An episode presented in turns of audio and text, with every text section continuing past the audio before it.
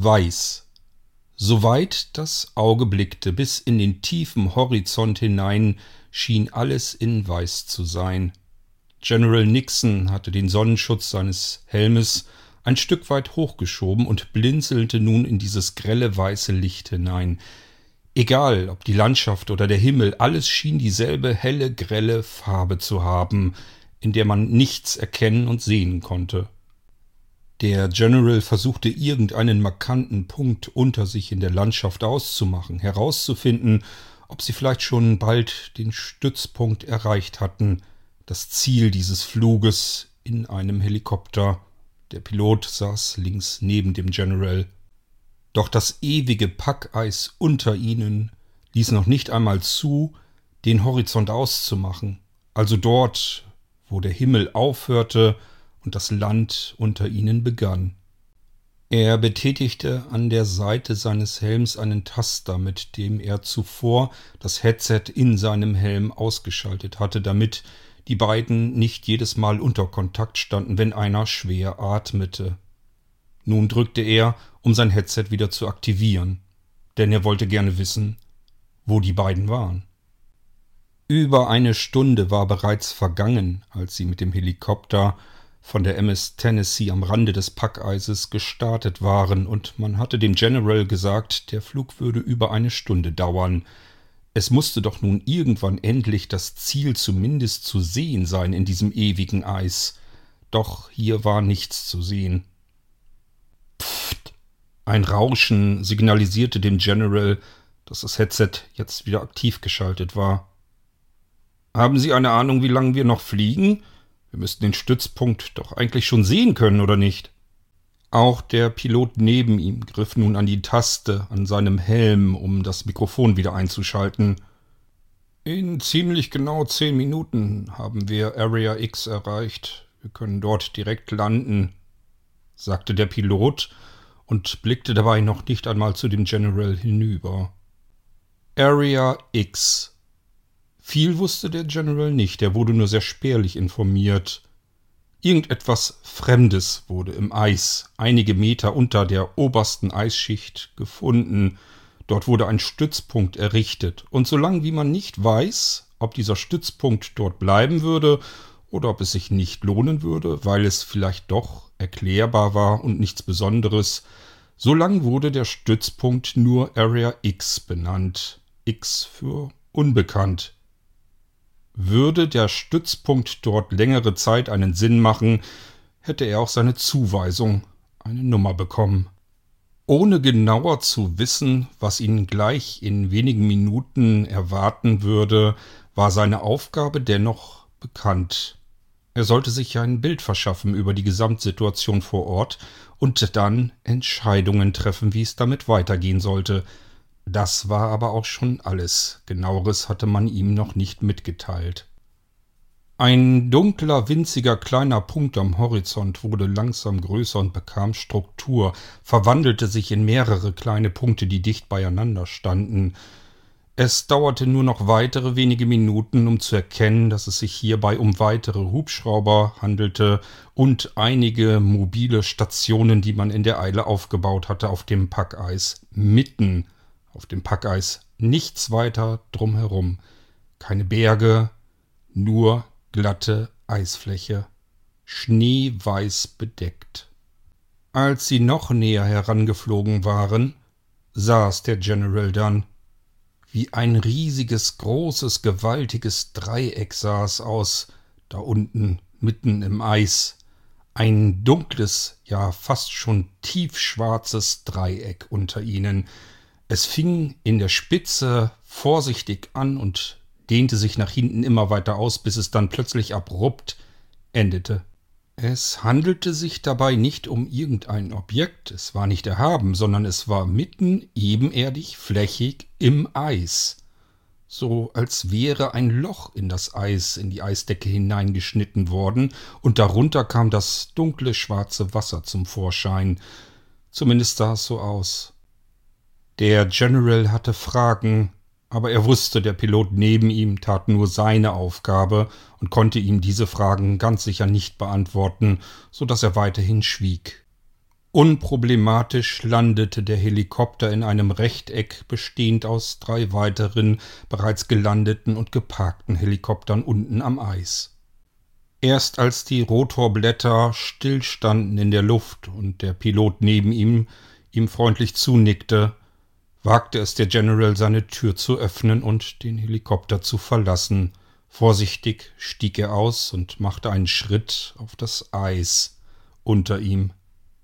Der Schnee knirschte unter seinen dicken Stiefeln.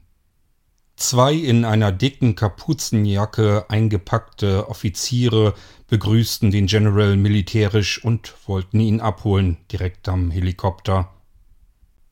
Zu dritt stapften sie durch den leicht pulvrigen, oberflächigen Schnee auf dem Eis in Richtung der Forschungsstation, der mobilen, die hier aufgebaut war und sich einige Meter entfernt vom Parkplatz der Hubschrauber befand.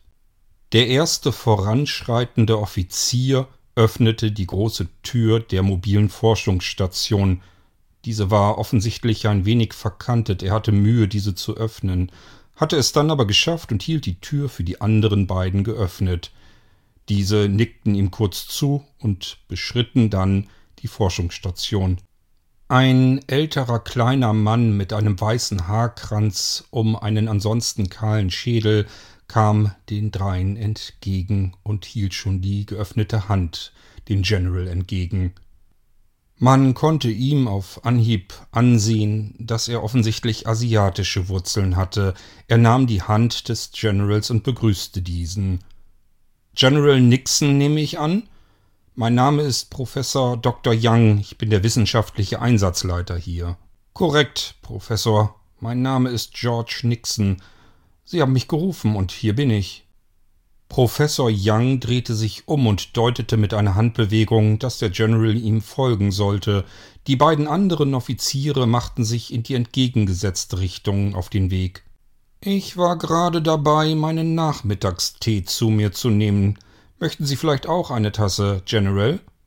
Oh, gerne, da sage ich nicht nein. Ich war über eine Stunde in diesem kalten Hubschrauber unterwegs. Eine Tasse heißen Tee, das würde mir jetzt sicherlich auch gut tun.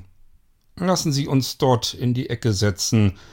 Ich hole nur schnell noch eine weitere Tasse dazu.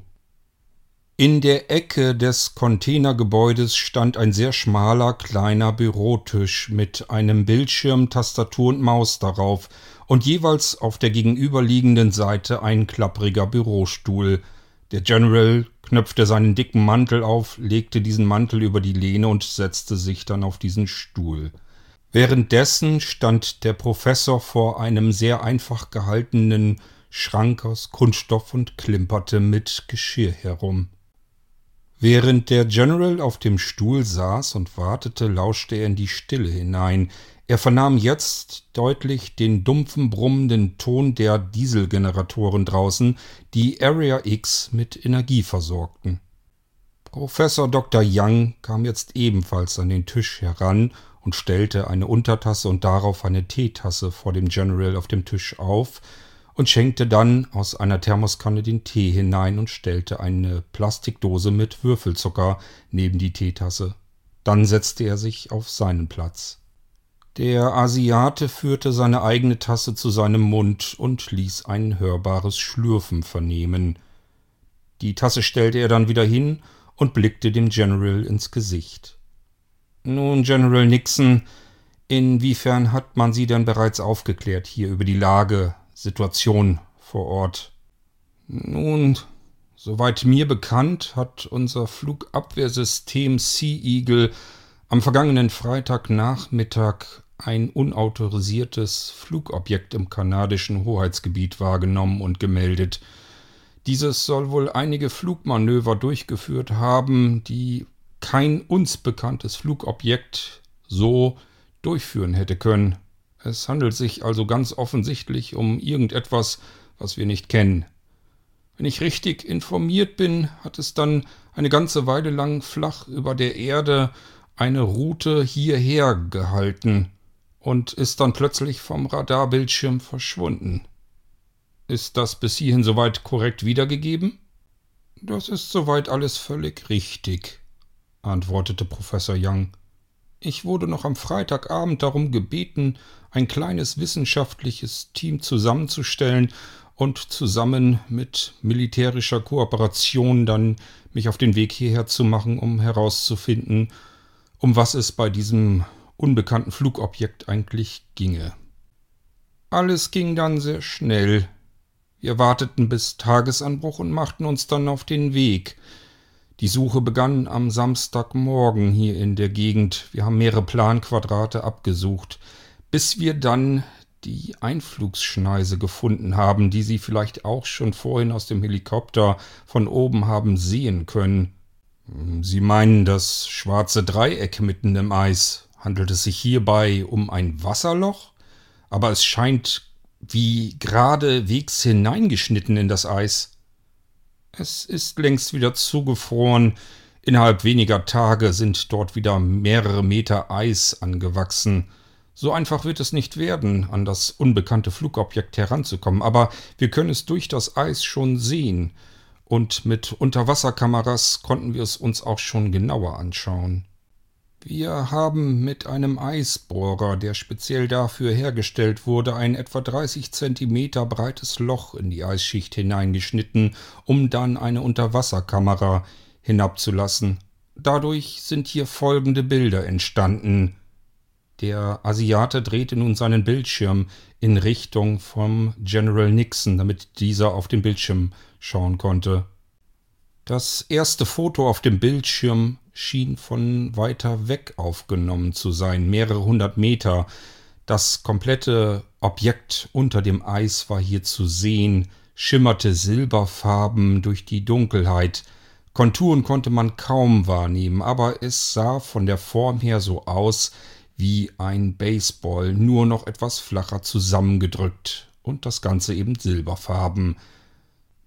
Weitere Fotos wurden angezeigt.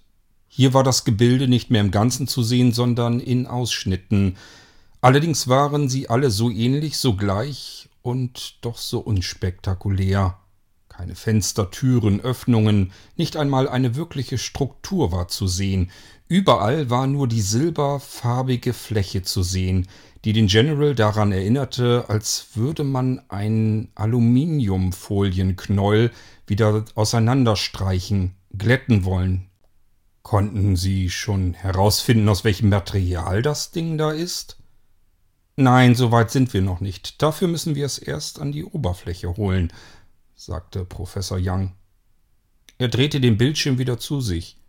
Wir haben zwar noch mehr Fotos aufgenommen, aber die sehen alle gleich aus. Mehr ist da unten nicht zu erkennen. Es ist einfach nur ein sehr großes Objekt, etwa 20 Meter in der Länge und 10 Meter in der Breite. Im Durchmesser vielleicht 1,50 Meter.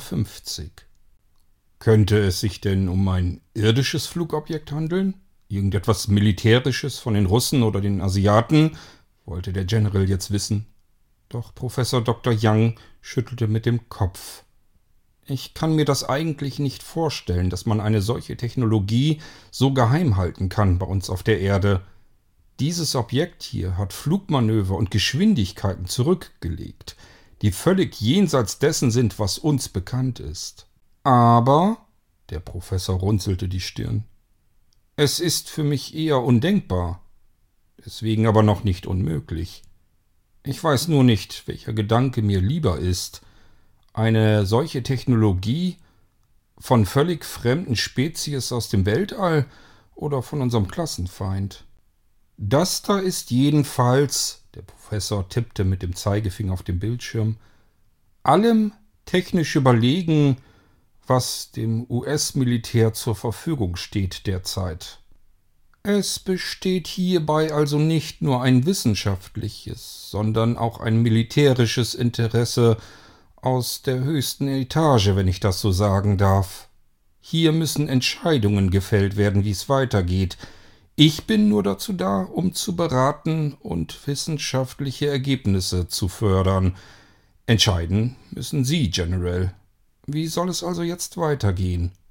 Ich, ähm, ich wundere mich ein wenig, antwortete der General nachdenklich und kratzte sich dabei an der Schläfe. Das ist doch wohl keine Frage. Das Ding da muss aus dem Eis heraus, damit wir es uns näher ansehen können. Ja, da haben Sie recht, das ist vielleicht keine Frage. Die Frage ist eher, wie wir es da herausbekommen. Ist denn, ist denn das ein Problem ernsthaft? Ich denke mal, man schneidet einfach das Eis auf und holt das Ding da raus. Nun, sagte der Professor, ganz so einfach ist es nicht. Wenn Sie das Eis aufschneiden, das dauert sehr lange, und wenn Sie die eine Seite sozusagen geschnitten haben und bei der zweiten Seite dabei gehen, wird die erste Seite in der Zeit schon wieder zusammenfrieren. Ganz so simpel ist es nicht. Wahrscheinlich bleibt uns nur eine Möglichkeit übrig. George Nixon schaute den Asiaten fragend an. Was empfehlen Sie, Professor? Ich habe bereits mit Seattle telefoniert. Dort wartet jederzeit einsatzbereit ein Sprengstoffexperte für diesen speziellen Einsatz. Er ist dazu perfekt in der Lage, Eis abzusprengen, in der Dicke so, wie wir es benötigen würden. Sprengen? Sie meinen, wir müssen hier ein Loch in das Eis hineinsprengen? Ja, wobei auch das nicht ganz so simpel ist, wie es sich zunächst anhört. Ich verstehe nicht ganz. Wo ist denn das Problem? wollte Nixon nun wissen. Zum aktuellen Zeitpunkt befindet sich das unbekannte Flugobjekt bereits mehrere Zentimeter tief in der unteren Eisschicht. Wenn wir die obere Eisschicht absprengen, dann könnte es sein, dass wir die Oberfläche des Flugobjektes mit beschädigen. Und dann gibt es noch ein viel gravierenderes Problem. Einige Sekunden wortlos wartete der General auf eine weiterführende Erklärung. Als diese nicht kam, meinte er nur Ich höre. General, Sie haben die Fotos eben am Bildschirm gesehen. Dieses Flugobjekt ist rein optisch äußerlich unbeschädigt, jedenfalls bisher. Sollte es sich hierbei um ein bemanntes Flugobjekt handeln, müssen wir auch damit rechnen, dass die Lebewesen in ihm vielleicht noch leben. Und wenn wir jetzt eine Sprengung vornehmen, dann gehen wir auf jeden Fall ein Risiko ein, diese Lebewesen zu bedrohen, dass sie vielleicht diese Sprengung, die Druckwelle, die das Ganze mit sich bringt, nicht aushalten können. Das heißt, wir haben es hier nicht nur damit zu tun, dass das Objekt beschädigt werden kann, sondern vielleicht schaden wir einer uns unbekannten Spezies, die da drinnen sich noch befindet und vielleicht unsere Hilfe benötigt. Und, General Nixon, der Professor beugte sich jetzt leicht über den Tisch zum General hinüber, spinnen wir den Gedanken doch etwas weiter. Wenn wir bei unserem Versuch, das Objekt dort an die Oberfläche zu holen, diese Spezies töten, nach außen hin scheinend wohl mutwillig, und die anderen dieser Spezies kommen dann ebenfalls auf die Erde und bekommen das mit. Dann haben wir hier vielleicht unwissentlich einen Krieg angezettelt mit einer Spezies, der wir absolut nichts entgegenzusetzen haben, ich hoffe, Ihnen ist bewusst, welche Entscheidung Sie jetzt treffen müssen. Ich möchte wirklich nicht in Ihrer Haut stecken, General, aber wir brauchen jetzt hier eine Entscheidung, bevor das Flugobjekt im Eis komplett eingeschlossen ist. General Nixon lehnte sich in seinem knarrenden Stuhl nach hinten. Also, Professor, wenn Sie mich fragen, bleibt uns da kaum eine Wahl übrig. Wenn wir nichts tun, erfahren wir nicht, um was es hier geht, und die Lebewesen darin, so es denn welche gibt, sterben wahrscheinlich sowieso.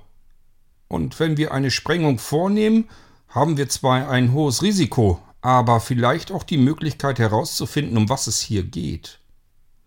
Ich würde sagen, rufen Sie in Seattle an.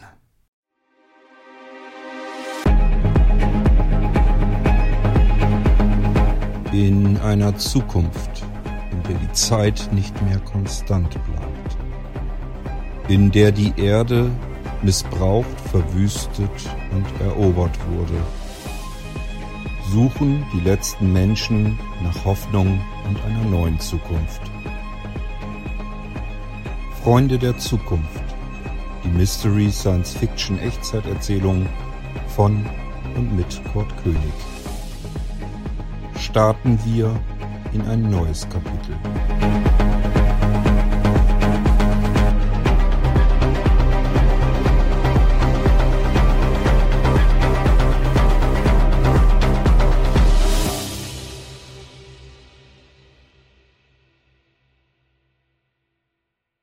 kalt.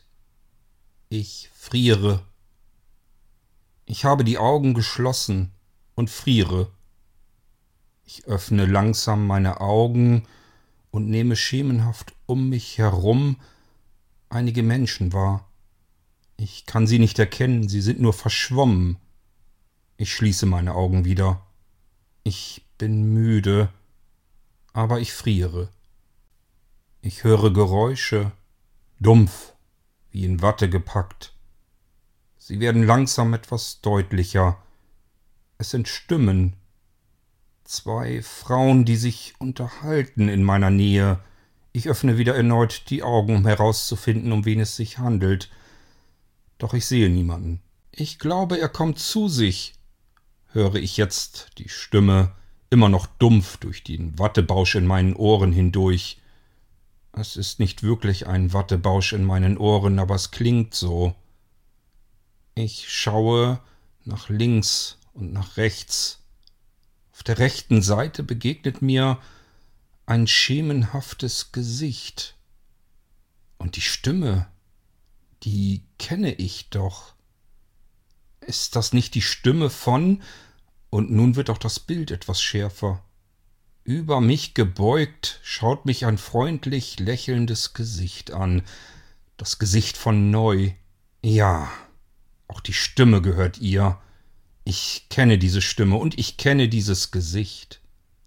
Ich bin also nicht mehr im Sandmann, denke ich.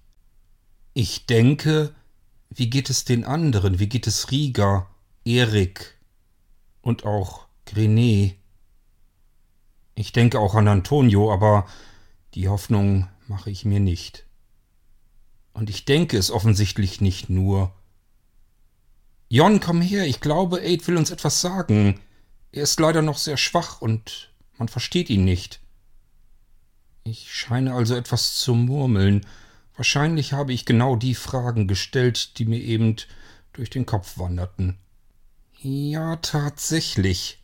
Ein zweites Gesicht beugt sich über mich, nur wenige Handbreit von meinem Gesicht entfernt. Ich spüre den warmen Atem auf meiner Wange.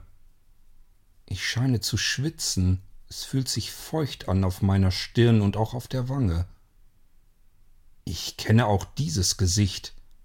Es gehört Jon. Sie lächelt mich ebenfalls an zwei mir bekannte Gesichter, die mich anschauen, mich anlachen, als wäre ich jemand, der vom Mond stammen würde. Was war denn hier los?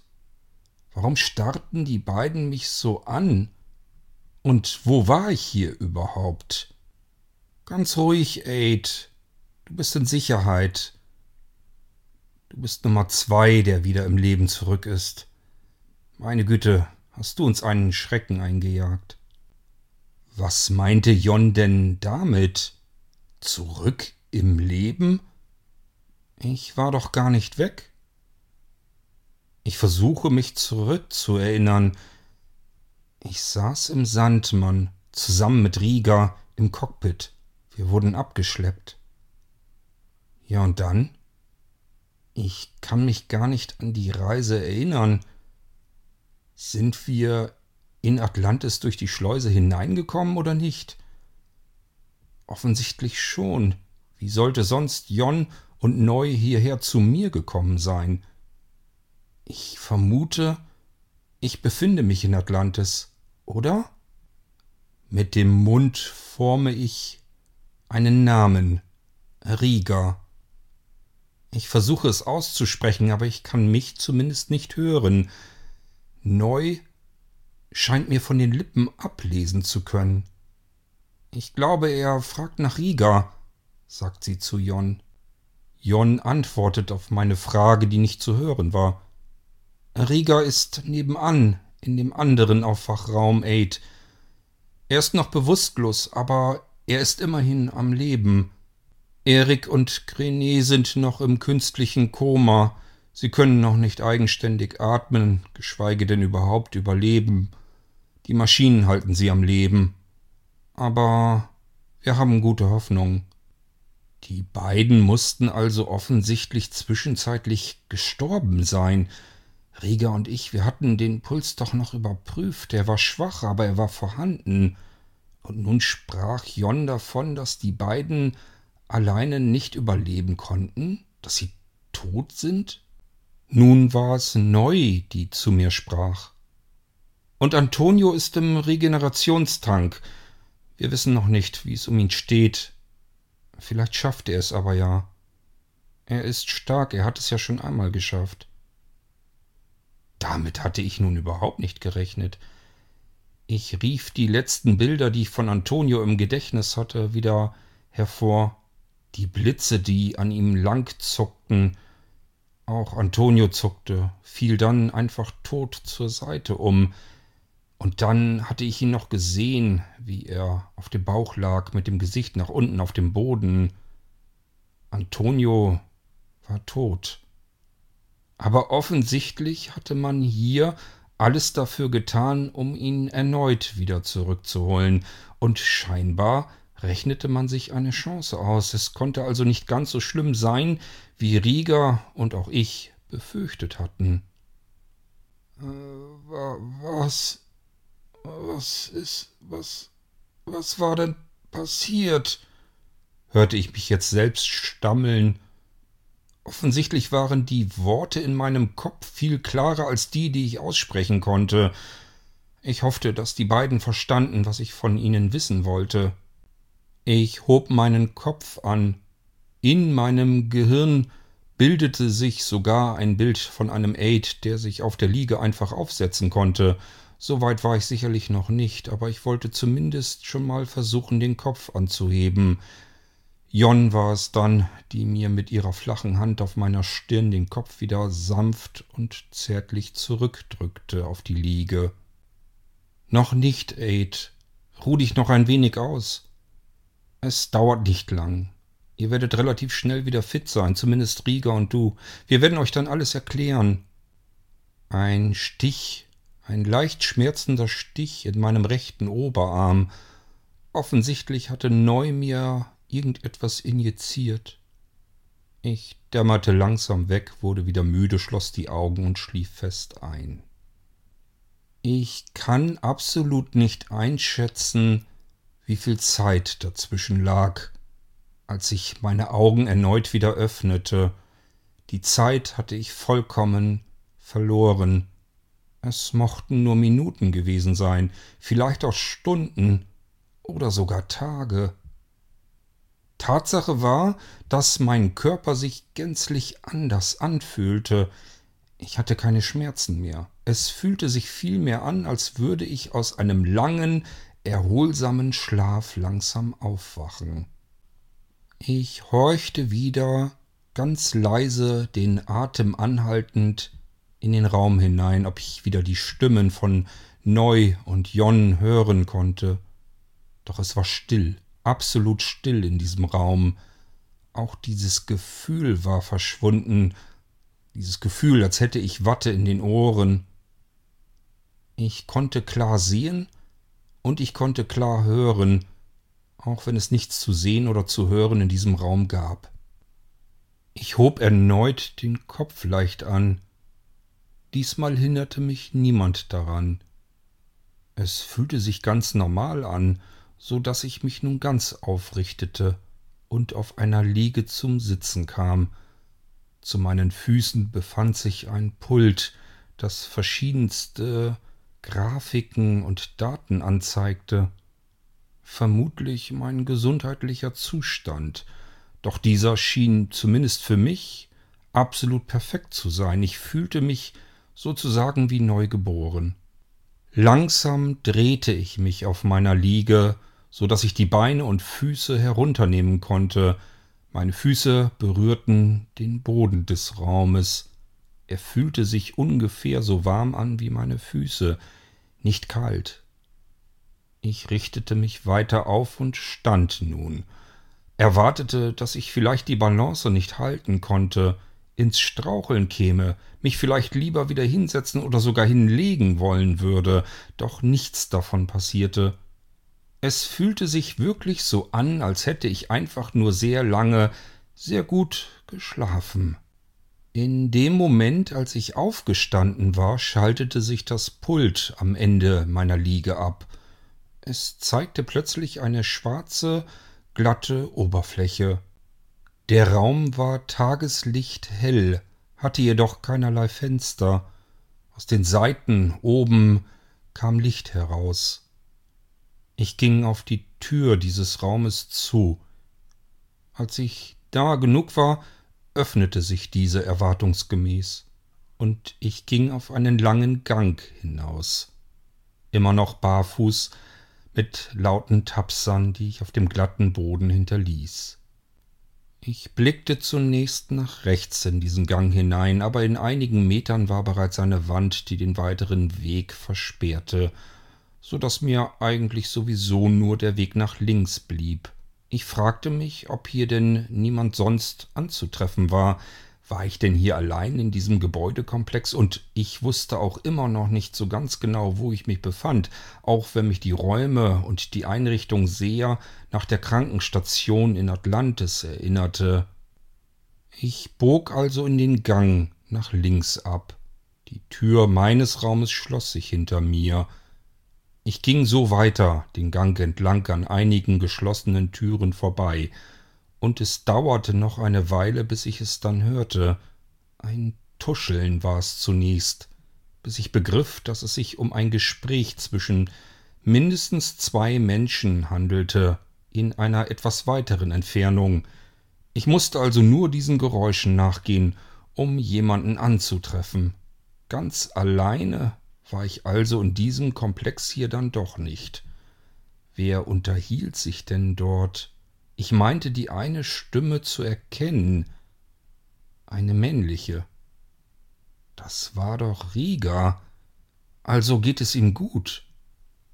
Ich ging nun etwas schneller, bis ich es vernahm. Es kam aus einer geöffneten Tür, die links vor mir aus dem Gang heraus in einen Raum hineinführte. Als ich in diesen Raum hineinging, war ich offensichtlich zu leise, die beiden hatten mich jedenfalls nicht sofort bemerkt. Auf der linken Seite saß Jon an einem Tisch und unterhielt sich. Ihr gegenüber auf der rechten Seite auf einer Bank saß Rieger. Es ging ihm gut. Er lachte sogar. Es schien ihm genauso prächtig zu gehen wie mir. Sie saßen an einem gedeckten Tisch, einem Frühstückstisch. Jon hatte mich dann doch bemerkt und schaute zu mir rüber. Ach, Aid, du bist schon aufgewacht. Damit hatte ich jetzt gar nicht gerechnet, sonst wäre ich ja schon bei dir gewesen. Rieger schnellte auf und kam zu mir her, drückte mich fest an sich. Ich glaube, er hatte Tränen auf der Wange. Aid, mein Freund, wie geht es dir? Ist alles in Ordnung? Bist du komplett? Als Rieger sich wieder von mir löste, antwortete ich ihm Ich denke schon, ich habe mich lange schon nicht mehr so fit gefühlt. Keine Ahnung, was los war. Ich kann mich an überhaupt nichts erinnern. Du dich denn? Ich weiß mittlerweile Bescheid, ich werde dir gleich alles erklären, sagte Rieger, deutete mit der Hand auf den Sitzplatz neben Jon. Setz dich erst mal, auch du brauchst ein Frühstück, wir haben tagelang nichts zu essen gehabt. Moment, dachte ich nur. Tagelang, was erzählte Rieger denn da? Ich konnte mich doch noch genau daran erinnern. War es gestern oder vielleicht sogar heute, dass wir noch im Sandmann umher schwebten, trieben, abgeschleppt wurden, wie auch immer?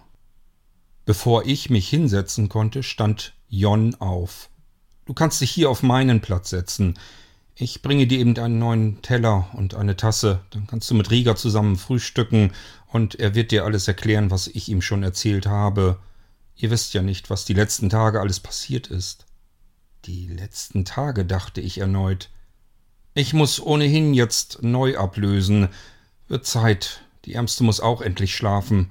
Und ich muss mich um Erik kümmern. Äh, Erik, wie geht es ihm denn? Er ist noch nicht über den Berg, aber er ist zumindest auf einem guten Weg. Ich denke, wir bekommen das schon hin. Und was ist mit Grenet und Antonio? Rieger wird dir das alles erzählen. Ich möchte da jetzt nicht so viel Zeit mir noch nehmen. Ich muss neu ablösen, sagte sie, während sie hastig ihren Teller und ihre Tasse vom Tisch hochnahm. Ich setzte mich auf ihren Platz. Und einige Sekunden später stand ein frischer Teller, und Tasse vor mir. Rieger schenkte mir etwas von dem Algentee ein. So, ihr zwei Überlebenskünstler, ich lasse euch dann mal allein. Wir sehen uns dann später, verabschiedete sich Jon, ging aus der Tür zur rechten Seite des Ganges weg. Ich nahm einen Schluck aus meiner Tasse. Der Algentee, den ich sonst wirklich nicht gerne mochte, schien mir heute besonders gut zu schmecken. Es tat gut, den warmen Schluck meine Speiseröhre entlanglaufen zu fühlen.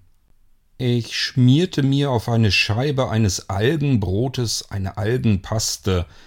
Ja, natürlich, alles in Atlantis hatte einen speziellen Namen, aber ich machte mir nie die Mühe, überhaupt diese Namen auswendig zu lernen. Letzten Endes war alles irgendwie aus irgendwelchen Algen gemacht. Zum Glück schmeckte es zumindest unterschiedlich, und wenn man sich erst einmal daran gewöhnt hatte, schmeckte es auch gar nicht mehr so schlecht. Das war zumindest bisher so. Heute schmeckte es mir so richtig besonders gut. Ich hatte einen fürchterlichen Hunger, was ich erst jetzt beim Essen, beim ersten Bissen im Mund wirklich bemerkte, ich stopfte sofort einen weiteren Bissen nach, ohne den ersten überhaupt richtig zerkaut zu haben, und schlürfte erneut einen Schluck Tee aus meiner Tasse dazu. Das kommt von der mehrtägigen Regeneration, sagte Rieger dann auf einmal. Worauf spielte er überhaupt an? Was meinte er? Ich schluckte den aktuellen Bissen hinunter und stopfte sofort mit der Scheibe Brot nach. Regeneration? Hörte ich mich mit vollem Mund murmelnd, viel mehr als klar sprechend. Ja, diesen Heißhunger. Ich hatte meine Fressattacke eben auch schon. Das kommt von der Regeneration, das ist dann immer so. Da verliert man schon mal die guten Tischmanieren. Erst in diesem Moment wurde mir überhaupt bewusst, dass meine Tischmanieren doch sehr zu wünschen übrig ließen. Entschuldigung, murmelte ich mit vollem Mund erneut durch. Schon gut, das ist ganz normal. Du musst dich dafür nicht entschuldigen. Die erste Scheibe Brot hatte ich in wenigen Sekunden aufgeputzt und schmierte mir bereits die nächste, als ich ihn erneut fragte. Was meinst du mit dieser Regeneration und was mit mehreren Tagen? Wie lang waren wir denn nicht ganz da? Also ich meine, wie lang waren wir bewusstlos? Rieger schaute mich mit ernster Miene an. Wir waren nicht bewusstlos. Nicht? Ich bin mir doch ziemlich sicher, meinte ich antwortend. Wir waren tot, sagte Rieger. Es dauerte wohl zwei Sekunden, bis dieses Wort in meinem Gehirn angekommen war, als ich dann mit der streichenden Bewegung auf meinem Brot innehielt. Wir waren was? fragte ich, weil ich mir nicht sicher war, ob ich Rieger wirklich verstanden hatte. Ess ruhig weiter, sagte Rieger und zeigte auf mein Brot. Ich werde dir alles der Reihe nach erzählen. Was ist denn das Letzte, an was du dich erinnern kannst? wollte Rieger nun von mir wissen. Ähm, wir saßen vorne im Cockpit und wurden abgeschleppt. Vom ersten Sandmann, der von Jon gesteuert wurde, richtig? Das ist richtig. Du hattest mir noch erklärt, dass es nicht ganz sicher sei, ob wir nach Atlantis hinein könnten, ob Lima uns die Schleuseneinfahrt genehmigen würde. Hat er dann aber ja offensichtlich getan. Richtig? Falsch, sagte Rieger. Was? Äh, ich meine, wir sind doch in Atlantis, oder nicht? das ist richtig. Ähm, Rieger, du sprichst in Rätseln, sagte ich und stopfte mir die nächste Scheibe in den Mund. Nun, Jon hat uns mit dem Sandmann eins abgeschleppt, das hast du schon ganz richtig in Erinnerung, bis nach Atlantis, aber Lima hat uns die Schleuseneinfahrt, wie erwartet, verwehrt. Ich war mir eigentlich schon zu dem Zeitpunkt sicher, als ich es dir erklärt habe, aber ich wollte dich nicht deprimieren. Und wie sind wir dann trotzdem nach Atlantis reingekommen? fragte ich ihn. In dem Sandmann 1 waren ja Jon und Franka, die beiden überlegten nun, was sie tun konnten. Sie hatten uns in den Halteklammern drinne. Es gab eigentlich nur die eine Möglichkeit, wie ich sie dir auch schon erklärte. Sie hätten die Halteklammern lösen müssen, damit sie selbst nach Atlantis reinkämen. Dazu waren sie allerdings nicht bereit. Sie waren dann am Überlegen, was sie noch tun konnten. Und dann hatte Franke eine ganz merkwürdige Frage an Jon gestellt. Was denn für eine merkwürdige Frage? Sie fragte Jon völlig selbstverständlich, ob man nicht einfach eine Sonde in den Sandmann 2 hineinlassen konnte. Eine ziemlich geniale Idee, meinte ich. Na ja, ganz so einfach ist das allerdings nicht. Nicht? Nein, du kannst nicht irgendwie einfach eine Sonde hineinlassen. Wie sollte die denn in den Sandmann 2 hineinkommen? Durch eine Schleuse. Die ging ja nicht mehr, wir hatten keine Energie mehr, wenn du dich erinnerst. Ach stimmt. Jon wusste das natürlich auch. Aber sie überlegte dann, denn die Grundidee ist ja deswegen nicht falsch. Wäre eine Sonde im Sandmann 2, könnte diese Sonde natürlich alle wichtigen Daten für Lima erfassen und auch an Lima übermitteln. Weiterhin kauend blickte ich, erwartungsvoll der weiteren Geschichte verlaufend, in Rigas Gesicht. Nun, und dann ist Jon irgendwann auf die Idee gekommen, ein Loch in den Sandmann 2 zu bohren. Ein Loch? Das ist auch eine gute Idee. Ja, aber auch die ist nicht ganz so einfach umzusetzen. Die Haut des Sandmann 2 ist so dick und so fest. Überleg mal, wie viel Druck der Sandmann 2 ab kann. Da kann man nicht einfach ein Loch hineinbohren. Aber sie hat es dann doch getan? Ja, Aid, wir entwickeln eine ganze Weile schon an einem neuen Werkzeug. Einem Bohrsystem, das auf einem ähnlichen Material basiert, wie beispielsweise auch die Prothese von Antonio oder aber das Werkzeug, das du Erik zu diesem komischen Fest auf der Erde geschenkt hast. Weihnachten, sagte ich erinnernd. Ja, genau. Jon hatte dann eine äußerst kühne Idee, so möchte ich es mal sagen. Erzähl, klingt spannend. Ja, das ist es auch, Aid. Sie schlug Lima vor, mit dem Sandmann 1 nur so ein Stückchen in die Schleuse, also quasi durch die Kuppel von Atlantis hindurch hineinzufahren, so dass sie quasi den Sandmann 1 verlassen konnte, innerhalb von Atlantis.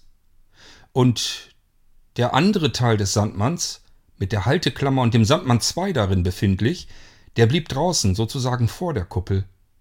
Das klingt ja wirklich vollkommen verrückt. Das ist es auch. Das ist von der Pilotennavigationsleistung her eine Glanzleistung. Ich hätte Jon das gar nicht zugetraut. Aber Not macht offensichtlich nicht nur erfinderisch. Und wie ging es dann weiter? Nun, Jon musste nach Atlantis hinein, um dieses Werkzeug zu holen, diesen Bohrer, dieses Bohrsystem. Sie ging dann wieder an Bord des Sandmann 1 und verließ Atlantis durch die Schleuse wieder. Und dann? Dann bohrten sie mit dem Bohrsystem ein Loch in den Sandmann 2 hinein. Circa 20 bis 25 Zentimeter im Durchmesser. Es dauerte ewig. Ich glaube, Jon sagte irgendetwas von fast zwei Tagen. So viel Sauerstoff hatten wir doch gar nicht. Genau das. Siehst du, Jetzt kommst du dem, was in den letzten Tagen passierte, langsam etwas näher gedanklich. Eight. Noch bevor wir im Sandmann 2 Atlantis erreichten im Schlepptau des Sandmann 1, waren wir bereits bewusstlos geworden. Aha, und dann? Dann sind wir erstickt, noch am selben Tag, während Jon das Werkzeug geholt hatte. Wir sind erstickt? Ja, natürlich, das habe ich dir doch gesagt. Der Sandmann ist dafür nicht ausgelegt, so viel Sauerstoff hatten wir gar nicht. Wir sind gestorben an diesem Tag, wir alle, die ganze Besatzung des Sandmann II. Als der Bohrer die letzte Schicht durchbrochen hatte, der Haut des Sandmann II, waren wir über 24 Stunden bereits tot. Und dann konnte Jon die Sonde durch dieses Loch in den Sandmann II hineinlassen, und währenddessen strömte logischerweise mit hohem Druck das Wasser ebenfalls hinein. Der Sandmann II lief voll bis oben an die Decke mit Wasser und den Leichen, die in ihm drin waren. Wir, Aid. Vielleicht wollte Rieger in diesem Moment eine kleine Gesprächspause einlegen, damit das Ganze bei mir etwas sacken konnte. Jedenfalls blickte er in meine Tasse, die mittlerweile leer war. Er schenkte sich und auch mir erneut den Algentee ein randvoll.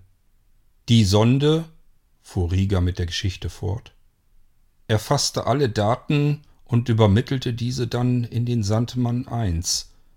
Und von dort aus konnte Jon sie weiterleiten zu Lima, nach Atlantis. Und erst dann hatten wir die Einfuhrgenehmigung. Wir durften durch die Schleuse nach Atlantis hinein, durch die Kuppel. Der Sandmann I mit den beiden Frauen lebend und im Gepäck den Sandmann II als Grab für die Toten, für uns. Rieger schwieg nun eine Zeit lang, und ich dachte nach. Ich war tot. Viele Stunden, über einen Tag lang, war ich tot. Konnte ich mich an irgendetwas erinnern, was mit dem Sterben in Zusammenhang lag? An irgendetwas, was man sich sonst so erzählte, was man vielleicht bemerkte, wenn man starb?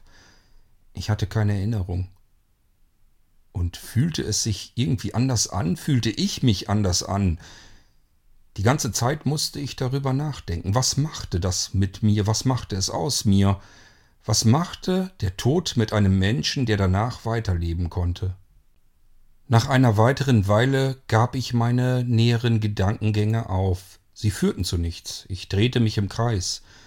Ich konnte mich einfach an nichts erinnern und es fühlte sich auch nicht irgendwie anders an. Das Sterben und der Tod war einfach in meinem Leben nicht vorhanden, hatte keinerlei Platz dort eingenommen.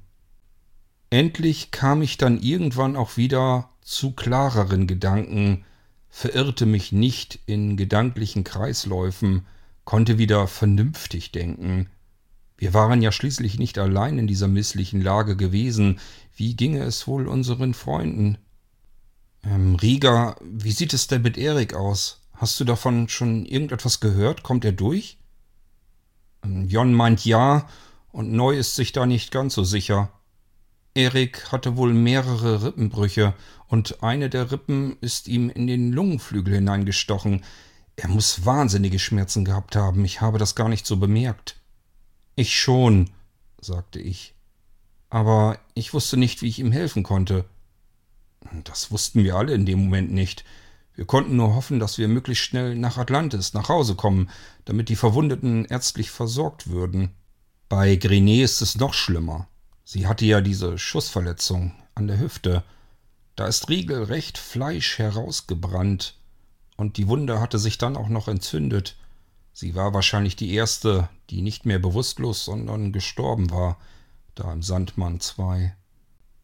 Auch sie wird jetzt erst einmal stabilisiert, damit sie wieder alleine atmen kann, das Herz von alleine schlägt, dass sie leben kann. Und wenn sie dann stabilisiert ist, wird man sich um die Wunde kümmern müssen, Vermutlich wird sie ähnlich wie Antonio eine Prothese benötigen, eine Hüftprothese dann eben. Aber so weit muss sie erst mal sein. Durch die pure Erwähnung der Prothese von Grenet ahnte Rieger schon, was ich als nächstes fragen würde. Ich senkte den Kopf, nahm meinen Mut zusammen und fragte es. Und was ist mit Antonio?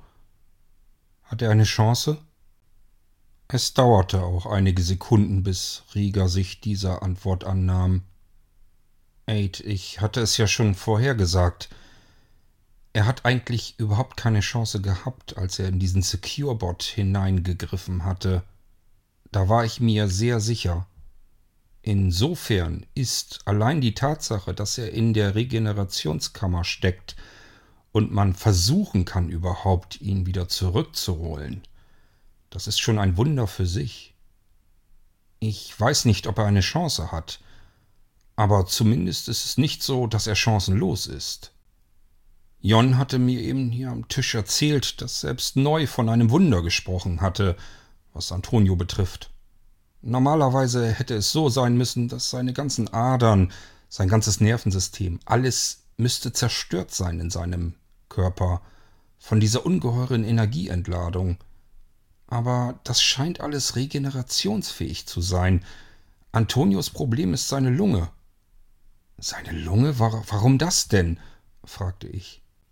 Warum es ausgerechnet seine Lunge erwischt hat, wird dir wahrscheinlich nie irgendjemand erklären können.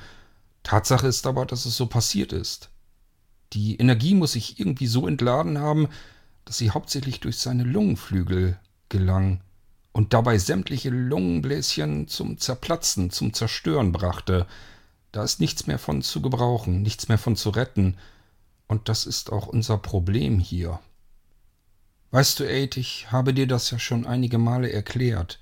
Durch die vielen unterschiedlichsten Probleme, die das Leben hier unten im unterirdischen Ozean unter der Kuppel von Atlantis so mit sich bringt, sind wir medizinisch sehr weit fortgeschritten. Wir können fast alles im Körper und am Körper ersetzen, austauschen gegen künstliche Organe, Prothesen und so weiter. Bis auf drei Organe können wir prinzipiell alles im menschlichen Körper ganz gut ersetzen und man kann damit sehr gut alt werden und weiterleben. Welche drei Organe sind das? wollte ich wissen. Das Gehirn, der Dickdarm, der vom Gewebe her etwa identisch mit dem Gehirn ist, und die Lunge. Und warum glaubt ihr, dass ihr Antonio trotzdem retten könnt? Ich meine, du sagst mir gerade, dass Antonios Lunge absolut nicht zu retten sei, sie komplett zerstört ist. Und auf der anderen Seite sagst du mir, dass man die Lunge nicht ersetzen kann selbst mit der fortgeschrittenen Medizin von Atlantis nicht. Also, was gibt euch die Hoffnung, dass Antonio trotzdem noch zu retten ist? Aid, dir ist doch noch bekannt, dass ein Technikteam damit beschäftigt ist, auf dem Schiffsfriedhof alte Sandmannschiffe wieder fahrtauglich zu bekommen. Ja, das weiß ich. Das läuft die ganze Zeit parallel und ich wollte ganz gerne ebenfalls mit dabei sein. Ich habe diesen Schiffsfriedhof bis heute hin nicht gesehen. Das kommt noch, wir werden auch noch mit eingespannt werden. Aber Franka und Jon waren schon dorthin und haben ein altes Schiff abgeholt. Ja, wann, wann haben sie das denn getan? Da hatte Franka mir gar nichts davon erzählt. Die beiden haben direkt nach uns Atlantis verlassen, um ein altes Sandmannschiff abzuholen, das wieder flott gemacht wurde. Den alten Sandmann Modell E4, der steht mittlerweile einigermaßen einsatzbereit im Hafen von Atlantis. Ähm, Riga, das ist zwar alles interessant, aber was hat denn das mit der Lunge von Antonio zu tun? Ja, dazu komme ich ja jetzt. Als die beiden auf dem Rückweg waren, das alte Schiff nach Atlantis zu befördern, ist ihnen ein toter Leichnam sozusagen durchs Fahrwasser geschwommen. Eine Leiche? Hier im unterirdischen Ozean? Wer war es denn? Um Himmels willen. Es war ein Unterwasserprimat. Wir waren uns ziemlich sicher, dass die längst ausgestorben waren. Auch Jon war sehr überrascht, dieses tote Exemplar dort noch gefunden zu haben. Sie hatte sich die Stelle markiert, ist dann mit dem alten Sandmann und Franka zurück nach Atlantis, um dann gleich wieder mit dem Sandmann 1 hinauszufahren und dieses tote Exemplar zu bergen, über die Unterwasserschleuse einzusaugen. Sie hat sie dann nach Atlantis zurückgebracht, um sie dort zu sezieren, die Leiche.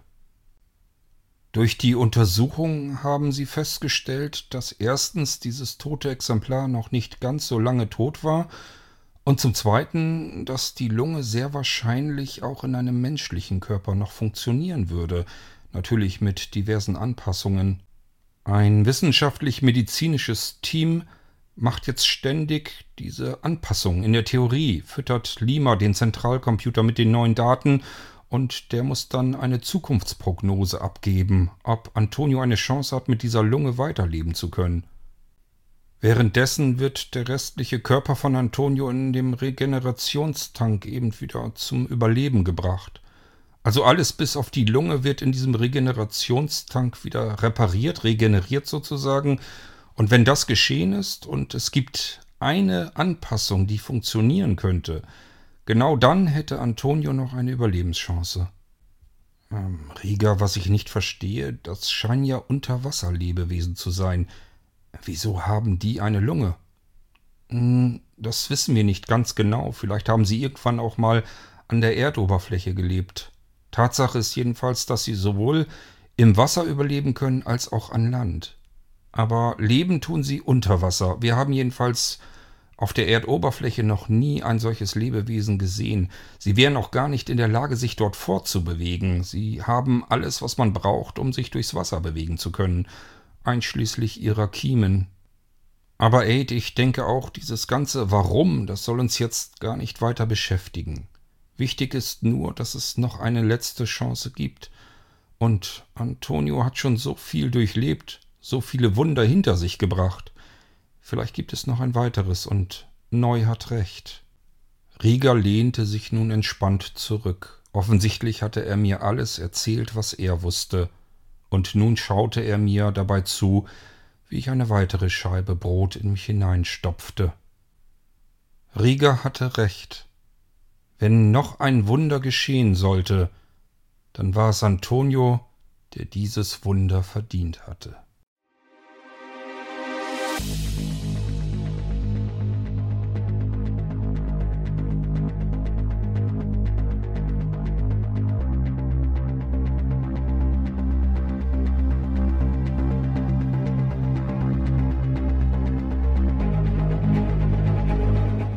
Hörtest eine Audioproduktion von Blinzeln Media, zu finden im Internet auf www.blindzellen.org. Blinzeln schreibt man in unserem Fall immer mit einem D in der Mitte. Wenn du uns gerne kontaktieren möchtest, so geht das einerseits per E-Mail an podcast.blindzellen.org oder du verwendest dafür unser Kontaktformular auf unserer Homepage direkt zu finden unter kontakt.blindzellen.org. Wenn du uns einen Audiobeitrag für die Sendung zukommen lassen möchtest, dann benutze doch hierfür am einfachsten unseren Podcast Anrufbeantworter.